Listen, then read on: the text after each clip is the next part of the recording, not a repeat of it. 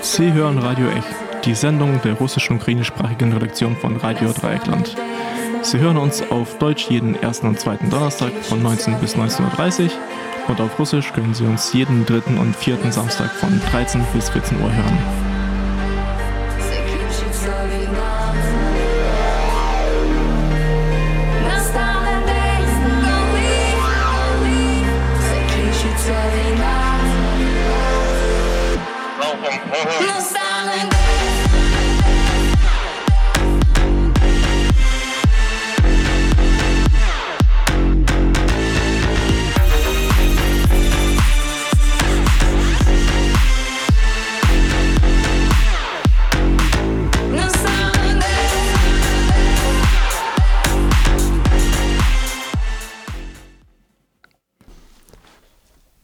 Guten Abend, liebe Radiohörerinnen und Radiohörer.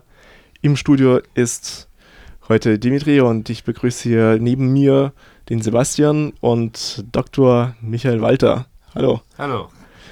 Äh, Michael Walter ist äh, ein äh, Historiker und Politologe äh, und äh, sehr praktischerweise hat er sich im Laufe seiner ähm, wissenschaftlichen Tätigkeit auch darauf spezialisiert, ähm, wie die äh, wie der Zerfall der Sowjetunion und die Vereinigung, äh, Wiedervereinigung Deutschlands abgelaufen ist, äh, was da alles zwischen den beiden äh, Ländern äh, alles passiert ist. Und das betrifft natürlich sehr viele Mythen, die sich äh, um, um den heute, heute laufenden Krieg auch ranken.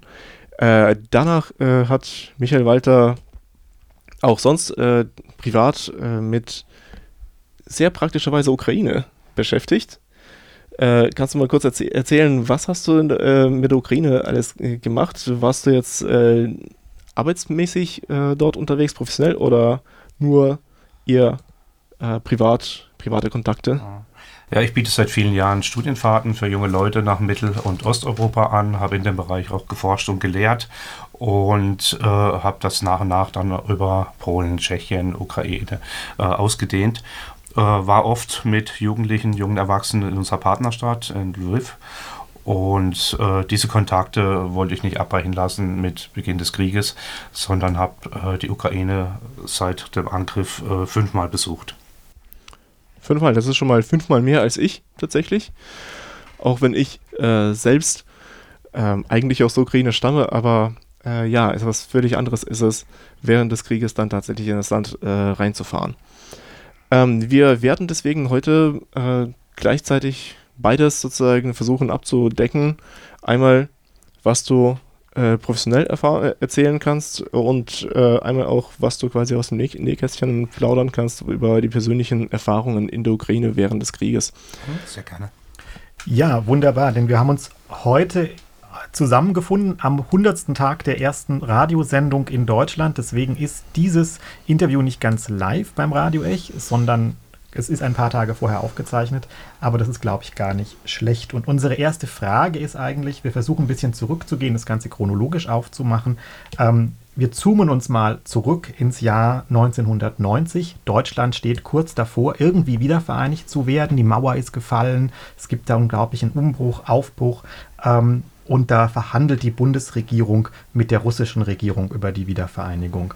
Und da geistert immer wieder durch die Gegend, die Bundesregierung hätte der russischen oder der sowjetischen Regierung damals versprochen, dass es keine NATO-Osterweiterung geben könnte. Wie war das? Das ist ein Mythos, der eigentlich auch schon aus der Logik leicht zu widerlegen wäre. Zum einen es gab noch gar keine Länder, die der NATO hätten beitreten können, weil die Sowjetunion noch existierte. Aber es gab doch Polen. Es gab Polen, also es hätte vor allem Polen und äh, die Ungarn betroffen. Vielleicht noch Rumänien, Bulgarien, aber das wäre sicherlich kein Thema. Nein, im Vordergrund der Gespräche über eine Wiedervereinigung stand auf internationaler Ebene die Frage, sollte das vereinte Deutschland blockfrei sein. Das war eine Forderung, die insbesondere die Sowjets zu Beginn stellten. Sollten beide Teile nach einer Wiedervereinigung in ihren Blöcken bleiben, also der Westen in der NATO, der Osten im Warschauer Pakt. Das war eine etwas skurrile Forderung, die der damalige äh, Verteidigungsminister bzw. Abrüstungsminister Rainer Eppelmann in der DDR stellte. Oder sollte das vereinte Deutschland wie die Bundesrepublik, aber auch die Verhandlungspartner aus der DDR es wollten, äh, in die NATO in der NATO verbleiben. Diese Position hat sich letztendlich auch bei den Sowjets durchgesetzt, weil man lieber ein vereintes Deutschland unter in Anführungszeichen Kontrolle der USA in der NATO haben wollte als blockfrei zwischen den Blöcken. Ähm, was die Polen betrifft, ging es vor allem um die, Westgren äh, die Ostgrenze der Bundesrepublik. Ähm, es bestand bei vielen Polen nach wie vor die Furcht, dass mit der Neuziehung der Grenzen in Europa auch die Oder-Neiße-Grenze zur Diskussion stehen würde. Das war aus westlicher Sicht überhaupt kein Punkt. Aber Helmut Kohl hat diese Frage erst mit dem wiedervereinigten Deutschland klären wollen. Das waren die Themen. Und dann ging es um die Frage, in, äh, wie viele Soldaten das vereinte Deutschland haben sollte. Also 370.000 oder 350.000. Das stand im, im Mittelpunkt. Ähm, mal hat sich die Bundesrepublik hier durchgesetzt, mal kam man den Sowjets entgegen. Ein Beispiel hierfür wäre, wann müssen die Sowjetsoldaten abziehen? Und da war der Kompromiss 1994 äh, und nicht früher und nicht später. Also es gab keine Versprechung, irgendwelche osteuropäischen Soldat äh, Länder gar nicht in die NATO aufzunehmen. Das heißt, es gab ja dann auch erstmal eine lange Zeit, in der die Länder Osteuropas ähm, nicht mehr im Warschauer Pakt waren. Der löste sich ja dann auf und im Grunde dann überlegen mussten, wohin orientieren sich, wo werden sie denn eigentlich? Werden sie Mitglied, werden sie nicht Mitglied? Und da steht als nächste Aussage immer mal wieder im Raum, dass äh, die Bundesrepublik, aber besonders die USA mit irgendwelchen krassen Verschwörungen, mit Druck, mit äh, Überzeugungsarbeit dafür gesorgt hätten, dass zum Beispiel die baltischen Länder, Polen und andere dann Mitglied der NATO geworden sind. Wie war das? War das da? Gab es da sowas? Nein, gab es nicht. Ich möchte vorwegschicken, wenn das ein wichtiges Thema gewesen wäre, dann hätte man das in den zwei plus vier Verträgen festgehalten, ja, wo bis in Details alles Mögliche geklärt wurde, aber diese Frage überhaupt nicht. Ähm, die Bundesrepublik hätte den Polen überhaupt nicht verbieten können, Mitglied der NATO zu werden, wenn die es wollen. Und die Polen, vor allem die Polen, hatten eminentes Sicherheitsinteresse. Ein Großteil der Polen haben laut Umfragen Furcht zum einen vor den Russen gehabt, zum anderen aber vor den Deutschen. Man hat, war der Ansicht in weiten Teilen der polnischen Öffentlichkeit, betrieben durch Leute wie die jetzigen äh, gerade abgewählten Regierenden, dass die Polen, äh, dass die Deutschen Schlesien zurückhaben wollten und Ostpreußen und so weiter. Das war definitiv alles nicht der Fall. Ähm, Im Gegenteil, also die Deutschen haben ja später verhindert, zusammen mit den Franzosen, dass die Ukraine zum Beispiel Mitglied der NATO wird oder Georgien, weil man äh, dezidiert keine Probleme mit den Russen haben wollte. Und es gab also, ja auch so Vorstöße von 94, mhm. wo baltische Länder Mitglied werden ja. wollten, die dann aber von der NATO zurückgewiesen wurden. Richtig, also man kann nicht sagen, dass die NATO äh, dezidiert äh, die äh, Osteuropäer gezwungen hätte, in die NATO zu kommen. Man war äh, im Prinzip da eher darauf bedacht, ein politisches Bündnis zu finden, kein militärisches und da die russischen äh, Interessen mit einzubeziehen, bis hin zum NATO-Russland-Rat in Brüssel. Und hat man, was war dann die Reaktion Moskaus auf die Erweiterung 1998? Lange Zeit äh, hatten die Polen, einschließlich, äh, die, die Russen einschließlich Putin gesagt, damit haben wir gar kein Problem. Ja?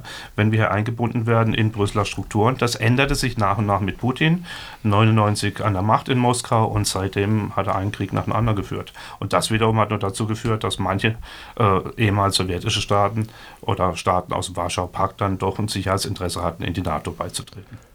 Ähm, genau, also das äh, finde ich eigentlich ziemlich interessant, die, äh, was du kurz angerissen hast mit dem NATO-Russland-Rat. Äh, äh, und dass äh, Russland eben immer wieder verlautbaren ließ, dass sie kein Problem mit der NATO-Osterweiterung haben, solange sie in den Brüsseler ähm, Strukturen eingebunden sind. Kannst du das mal äh, kurz nochmal ausführen? Was, wie sah diese Einbindung eigentlich aus? Was heißt das, in die Brüsseler Strukturen eingebunden sein? Also zunächst mal gab es ja mehrere Verträge und Memoranden. Ich erinnere ans Budapester Memorandum, äh, wo man auch der Ukraine klar zugesichert hat, wenn ihr die Atomwaffen abgebt, äh, dann äh, werdet ihr eure territoriale Unabhängigkeit behalten können, ähm, unter den Garantiemächten Großbritannien und USA. Und solche Vereinbarungen gab es immer wieder. Äh, auch die Idee eben, äh, die NATO zu erweitern, aber hin zu einem sicherheitspolitischen politischen Bündnis. Die Russen hatten eine Vertretung in Brüssel, saßen dann mit am Tisch, weil die Probleme spätestens seit 9-11 ja ganz andere waren als zu Zeiten des Kalten Krieges. Da ging es zum Beispiel um Terrorismus und damit hat man in Moskau nun auch ganz schlechte Erfahrungen gemacht. Hm, das stimmt. Das heißt also, es, gibt, es gab eigentlich ähm, äh, von russischer Seite eigentlich nicht so dieses Gefühl äh, der Bedrohung durch die, durch die NATO, die da jetzt dann quasi an den russischen Grenzen dran war, äh, war mit, äh, mit, dem baltischen, mit den baltischen Staaten. Also ich zitiere mal Leonid Ivaschow. Ivaschow war oder ist Präsident der Russischen Akademie für geopolitische Probleme, Vorsitzender der allrussischen Offiziersversammlung und er hat noch wenige Tage vor Kriegsbeginn gesagt, und ich zitiere wörtlich, die vom Kreml aufgeblasene Gefahr aus dem Ausland existiert nicht. Nach unserer Experteneinschätzung äh, ist diese Gefahr nicht kritisch, gefährdet nicht unmittelbar die Existenz der russischen Staatlichkeit, ihrer vitalen Interessen. Im Großen und Ganzen ist die strategische Stabilität gewahrt. Die Kernwaffen sind unter zuverlässiger Kontrolle. Die NATO-Streitkräfte werden nicht aufgestockt und es gibt keine bedrohlichen Aktivitäten. Die aufgeladene Situation um die Ukraine in erster Linie ist künstlich und dient einigen internen Kräften zum eigenen Vorteil. Zitat Ende das ist gewiss kein Mann der NATO oder der Amerikaner, mhm. sondern einer, der hier russische Militärinteressen verinnerlicht hat, kann man sogar sagen. Inzwischen lebt er in Kirgistan. Aber man muss man dazu sagen, Kirgistan ist jetzt nicht gerade die Flucht in den Westen. Also es zeigt auch ganz klar, dass er sich immer noch nicht ähm, äh, sozusagen auf die westliche Seite geschlagen hätte. Das ist halt wirklich, das ist, ich finde, das ist für diejenigen, die sich mit Russland nicht auskennen, auch ein, ähm, ein äh, wichtiger Hinweis wer nach Kirgistan flieht, der flieht quasi in ein Land, das, das doch relativ gute Beziehungen mit Russland weiterhin unterhält. Also das ist quasi ein Bekenntnis zu Russland weiterhin. Das ist richtig ähm, und naja, immerhin er ist noch nicht aus dem Fenster gefallen. Stimmt auch. Genau. Sollen wir ein bisschen weitergehen und zwar in die Ukraine und wir nähern uns ein bisschen dem heutigen Datum an und gehen in die 2010er Jahre. Vielleicht erstmal 2010er Jahre in der Ukraine. Was ist das für ein Land? Das ist ein Land, in dem mir die meisten Menschen gesagt haben, unsere, unsere größten Probleme sind äh, Korruption, Armut und die Frage, in welche Richtung sich unser Land entwickeln wird. Gibt zur Erinnerung mal äh, Ruslana, die vorherige Tänzerin nach dem European Song Contest in äh, Istanbul, dass da die Visumspflicht aufgehoben wurde, die EM 2012 mit Polen zusammen war in Vorbereitung. Da hat sich manches bewegt im Land. Es ist, hat sich geöffnet. Junge Menschen konnten leichter hin und her reisen. Aber die grundsätzliche Frage, wohin entwickelt sich das Land, die war noch nicht beantwortet. Und in Deutschland wurde dieses Land aber weitgehend wahrgenommen, zum einen als eine Quelle für Prostituierte, die herkommen. Da gab es diese ganz krassen Verhöre von Joschka Fischer, dem man von der CDU aus vorgeworfen hat, durch die Vereinfachung der Visumspflicht für Ukrainer würde er die Prostitution in Deutschland fördern. Ähm, zum anderen wurde es aber auch im Grunde eigentlich ignoriert. Weitgehend, oder? Ja, also mit der Ukraine kommt man noch weniger anfangen als mit unseren anderen Nachbarländern im Osten. Äh, auch da sind die Kenntnisse bis heute relativ gering, was ich sehr bedauere. Ich habe beruflich und privat versucht, dagegen zu arbeiten. Aber wenn Sie den heutigen Abiturienten fragen, nennen wir mal drei tschechische Städte, da wird nicht viel kommen, geschweige denn Ukraine. Okay, jetzt ist die Ukraine dieses Land im Umbruch und es begibt der Maidan. So, jetzt haben wir immer wieder die Diskussion, auch hier, ist denn der Maidan, also diese, die einen sagen Revolution, die anderen sagen Volksaufstand, die Dritten sagen, es ist eigentlich ein westlicher Putsch, der inszeniert wird von irgendwelchen Agenturen, um zu diesem Zeitpunkt den Präsidenten, der sich entscheiden muss oder entscheidet zwischen einem Assoziierungsabkommen mit der EU und ähm, weiteren engeren Beziehungen mit Russland, dahin zu bringen, dass er eigentlich ähm, die westliche Seite wählt. Da müssen wir zwei verschiedene Maidans unterscheiden. Zum einen 2004, als es darum ging, eine offensichtlich gefälschte Wahl äh, ja, rückgängig zu machen, eine neue Wahl ähm, zu organisieren. Das ist gelungen in der Orangen Revolution und äh, dann 2014, 2013, 2014, ich habe mich mit Dimitri vor der Sendung darüber unterhalten, wir waren beide dort, haben zum Teil unterschiedliche Wahrnehmungen. Ich glaube, ein ganz wesentlicher Verdienst haben diejenigen, die gesagt haben, wir gehen auf den Maidan, nachdem dieses Assoziierungsabkommen am 30. November in letzter Minute abgesagt wurde von der ukrainischen Seite. Äh, und dann aber, als äh, Spezialkräfte sie zusammengeknüppelt haben, nicht geflohen sind, sondern andere gesagt haben, wir unterstützen sie. Und dann war es einfach eine Massenbewegung mit 10.000 von Leuten. Mich ärgert, und das muss ich wirklich sagen, äh, dass manche immer noch der Meinung sind, äh, dass die Ukrainer das nicht selbstständig hinbekommen hätten können, sondern dass es des Westens bedurft hätte, äh, so eine Massendemonstration auf die Beine zu stellen. Interessanterweise dann in der ganzen Ukraine mit Hunderttausenden von Leuten. Also wenn dem Westen das gelungen wäre, Respekt. Also ich, aus meiner Sicht ist das, wenn schon die Ukraine so stark vom Westen unterwandert war, dann äh, lasst sie doch komplett den Westen auch vom Westen vereinnahmen lassen. Nein, das ist wirklich absurd. Es war eine der größten spontanen Demonstrationen äh, der jüngeren Geschichte und ich glaube, die Ukrainerinnen und Ukrainer können darauf sehr stolz sein. Nun, es passiert der Maidan und kurz danach ähm, entscheidet man sich in Moskau, die Krim zu annektieren. Und das Ganze verläuft so ein bisschen, äh, so ein bisschen unklar. Da treten plötzlich kleine grüne Männchen, also Soldaten ohne Hoheitsabzeichen auf. Ähm, die sind da überall in der Krim. Und was macht dann eigentlich die Ukraine und die ukrainische Regierung? Ja, die deutsche, also Teile der deutschen Friedensbewegung, wenn man von der noch sprechen kann, fordern ja, man müsse sich äh, militärischer Aggression friedlich entgegenstellen. Wir haben Bilder, die zeigen, dass ukrainische Soldaten und Soldatinnen das gemacht haben. Ähm, hier wiederholen sich Lügen auf der russischen Seite. Zunächst sagt Putin und die Regierung in Moskau, damit haben wir nichts zu tun. Das sind Kräfte, die wir nicht unter Kontrolle haben, mit denen haben wir nichts zu tun. Hinterher lässt man sich darüber feiern, feiern über diese Kriegslist, äh, so wie man dann später gesagt hat. Also niemand hat die Absicht, die Ukraine zu äh, überfallen ähm, aus dem Manöver raus. Und man hat es dann doch getan. Ja, was hätten die äh, ukrainischen Marinesoldaten machen sollen? Äh, die militärische Überlegenheit der Russen war so. Ich bin heute überrascht, dass die Marine nicht schlagkräftiger eingesetzt wurde, der russischen Seite in den Angriffen auf Odessa zum Beispiel. Äh, ja, okay. dafür habe ich im Moment keine Erklärung. Wir, wir zoomen vielleicht nochmal dann auf die heutige Zeit. Ähm, und der Krieg beginnt und ähm, also am 22.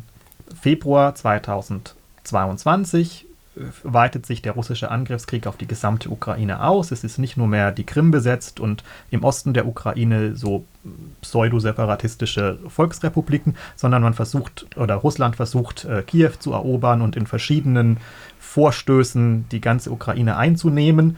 Ähm, sicherlich auch sehr spannend, dass man da nicht sich nur auf einen konzentriert, sondern quasi von allen Seiten kommen möchte. Ähm, und die deutsche Bundesregierung reagiert indem sie 5000 Helme schicken möchte. Diese, sagen wir mal, sehr zögerliche Reaktion setzt sich eigentlich fort. Ähm, wie ist heute das Bild der Ukrainer und der, der Ukrainer von Deutschland und auch von der deutschen Bundesregierung? Ich glaube, da muss man zwei Seiten sehen. Das mit den 5000 Helmen, kann man auch anders sehen. Das war eine Anforderung der Ukraine. Ähm, das war aber nicht die einzige. Und natürlich hat sich die Bundesregierung da, Bundesregierung da sehr schwer getan, auch aus ihrer ja, grün-roten äh, Sicht möglichst wenig Waffen zu liefern. Aber es das ist doch so, dass der Herr Habeck vorher in die Ukraine reist, da war er noch nicht Minister, sich das irgendwie anguckt ja. und dann zurückkommt und sagt, also da müssen wir jetzt Waffen liefern ja. und dann in der deutschen Öffentlichkeit von allen Seiten ganz böse angegangen wird. Ja, ähm, ich möchte es auch nicht weiter verteidigen, ich möchte nur ein gewisses Verständnis äußern. Also sagen wir es so. Die Ukrainer nehmen heute sehr wohl wahr, also wie viele Flüchtlinge die Bundesrepublik aufgenommen hat. Es sind inzwischen 1,2 Millionen, wenn meine Zahlen stimmen, und dass die Integrationsarbeit relativ gut funktioniert. Man bemüht sich von beiden Seiten in Schulen, äh, auf den, den in den Arbeitsagenturen, äh, da relativ schnell eine Integration und eine Versorgung zu gewährleisten das ist, glaube ich, etwas, was man respektieren kann. Ähm, es wurden bisher 22 Milliarden Euro in verschiedener Weise äh, an die Ukraine gegeben. Humanitäre Hilfe, eben aber auch Waffen. Wenn man den Zustand der Bundeswehr kennt, dann kann man auch erahnen, wie schwer es war, da äh, funktionsfähige Waffen zu liefern. Übrigens nur als Randbemerkung, ich finde es für eine Supermacht wie Russland doch recht peinlich, dass man sich heute die Waffen aus Nordkorea und aus dem Iran liefern lässt. Zurück zur Bundesrepublik, da hat sicherlich ein, ein Lernprozess stattgefunden, aber es ist auch schwierig der Öffentlichkeit zu vermitteln, dass man hier Milliarden äh, für ein Kriegsgebiet ausgibt, mit dem man zum Teil emotional gar nicht so viel zu tun hat. Das fällt manchen Leuten schwer, nicht nur am ganz linken und am ganz rechten Rand des politischen Spektrums. Ähm, hast du eigentlich, ähm, weil du bist ja auch äh, gereist jetzt äh, während des äh, Krieges durch die Ukraine, kannst du vielleicht ein bisschen so deine privaten Eindrücke erzählen, wie sich das Land, äh, das, das Land, die Menschen im Land ah. eigentlich präsentieren? Wie, wie, viel Zeit haben wir noch? Also ich werde einfach mal verschiedene Phasen unterteilen. In der ersten Phase, unmittelbar nach dem Angriff, herrschte totales Chaos. Also ich kann mich erinnern, wie ich auch für den SWR gesendet habe vom Lemberger Hauptbahnhof, als da Hunderttausende von Flüchtlingen in der stockdunklen Nacht, äh, Verdunkelung, äh, Fliegeralarm, äh, da versorgt werden mussten, weitergebracht werden mussten nach Polen in Sonderzügen. Das war schon eine extreme Situation. Und dann ging es später darum, das Ganze einigermaßen am Laufen zu halten, auch in der Zeit, als äh, die Russen vor allem die Infrastruktur angriffen der Krieg hörte sich auf einmal anders an. Ja? Ich kann mich erinnern auf einmal an diese ganzen Dieselgeneratoren, ähm, während die Luftalarmsirenen keiner mehr richtig ernst genommen hat, bis die ersten Raketen auch in Lemberg einschlugen. Und in der dritten Phase, jetzt im August, September, war das ein sehr ambivalentes Bild. Zum einen sommerliche Stimmung, dieses Tourismusamt hatte wieder geöffnet. Ähm, die Kinder spielten da im Brunnen vor der Oper in Lemberg oder in Odessa in der Fußgängerzone. Und wenn man dann 20 Minuten weiter lief Richtung Osten, dann waren wir auf dem Soldatenfriedhof, an dem täglich Zivilisten in Uniform beerdigt wurden. In den Auffangstationen mussten 12.000 Familien versorgt werden mit Essen, mit Kleidung. In den Tierheimen waren Tausende von Tieren zu versorgen. Also diese Gleichzeitigkeit von sommerlicher Friedensstimmung und Krieg und Mord und Totschlag, das ist schwer zu verkraften. Ja, ich finde es äh, ziemlich beeindruckend, wie jetzt in der Ukraine tatsächlich so das, das Leben trotz des Krieges ähm, weitergeht, trotz, äh, trotz allem. Gibt es, gibt es Tourismus, der in die Ukraine stattfindet? Ah, ganz wenig. Aber äh, man trifft zum Beispiel Ukrainer, die jetzt in den USA leben und ihr Land besuchen, versuchen zu helfen, die schon auch als Touristen unterwegs sind. Man kann in die Oper, es gibt Konzerte. Ähm, das alles gibt es, aber ist es natürlich der Versuch, nicht durchzudrehen im Krieg. Wer in Kiew lebt, hat in zwölf Monaten theoretisch einen Monat im Bunker verbracht. Ja. Und wie sich das anfühlt, das weiß ich aus eigener Erfahrung. Okay. Du, zum Abschluss äh, hätte ich vielleicht noch ähm, eine Frage quasi von der anderen Seite, dadurch, dass ich ja eigentlich eingewandert bin äh, aus der Ukraine, aber du bist quasi in Deutschland geboren, aufgewachsen. Ähm, was ist dein äh, Eindruck davon? Du hast ja vorhin davon gesprochen, dass man äh, emotional mit der Ukraine eigentlich nicht viel zu tun hat und deswegen äh, so Probleme hat, ähm, da das aktiver zu werden, sozusagen, oder die Hilfe für die Ukraine als etwas äh, Wichtigeres anzusehen. Weißt du, hast du eine Idee, warum die, sich diese emotionale äh, Nähe nicht, äh, nicht entwickelt hat? Ich meine, zu Russland haben wir deutlich bessere emotionale Nähe als jetzt zum Beispiel zur Ukraine. Vielleicht ja. eine Sache zu Russland haben wir ja auch immer die Vorstellung, Deutschland und die USA setzen sich jetzt mit Russland zusammen und dann wird der osteuropäische Bereich noch einmal neu geordnet und dann gibt es Frieden. Das ist die Vorstellung, die sicherlich auch Herr Putin hat, der irgendwie Yalta im Kopf hat. Die Amerikaner und die, die Russen teilen sich äh, Europa auf und dann nehmen wir noch die Chinesen dazu und teilen uns die Welt auf. Aber ob da Deutschland eine wesentliche Rolle spielt, weiß ich nicht. Also zumindest diese deutsche Vorstellung ist das ja, dass dann Deutschland da mit dabei sitzt ja, ja. und wir vielleicht auch in bestimmten Punkten den osteuropäischen Raum auch weiterhin zur Verfügung haben, um dort mit günstigen Arbeitsplätzen als vorgelagerte Werkbank äh, Produkte zu produzieren, die dann in Deutschland endverarbeitet und weiterverkauft werden. Ja, aber das ist, glaube ich, eine Sichtweise, die überholt ist, spätestens seit wir unsere Handelsbeziehungen mit Russland überdenken mussten. Mhm. Zur Frage, was kann man tun, um hier diese, diese emotionale oder auch politische Distanz nach Mittel- und Osteuropa, das betrifft nicht nur die Ukraine, zu überwinden. Wie gesagt, ich versuche es mit, mit dem Austausch, ich versuche es mit Ausstellungen, ich versuche es mit solchen Sendungen. Ich will eins sagen, weil du gesagt hast, ja, hier geboren, auch in Freiburg geboren. Ich bin die erste Generation in meiner Familie, die hier in Freiburg keinen Krieg erlebt hat. Und dass ich in Frieden und Freiheit leben kann, ist ein Privileg, für das ich nichts kann. Menschen in Rumänien 1989, Menschen in der Ukraine opfern gerade ihr Leben für Demokratie und Freiheit, für westliche Werte. Und das kann ich nicht hoch genug schätzen. Alles klar. Ich würde sagen, an der Stelle machen, äh, machen wir äh, einen Cut sozusagen. Vielen Dank. Vielen Dank für äh, dir, dass du, dass du da warst. Im Studio war Michael, äh, Michael Walter, ein äh, Historiker und Politologe, freischaffender Historiker und Politologe aus Freiburg oder Freiburger Umgebung. Irgendwo hier. ja, vielen Dank euch. Aus dem Dreieckland. Aus dem Dreieckland. genau. Vielen Dank für alle, die zugehört haben. Vielen Dank dir auch, äh, Sebastian, dass du das Treffen auch organisiert hast. Und wir verabschieden uns und bis zum nächsten Mal.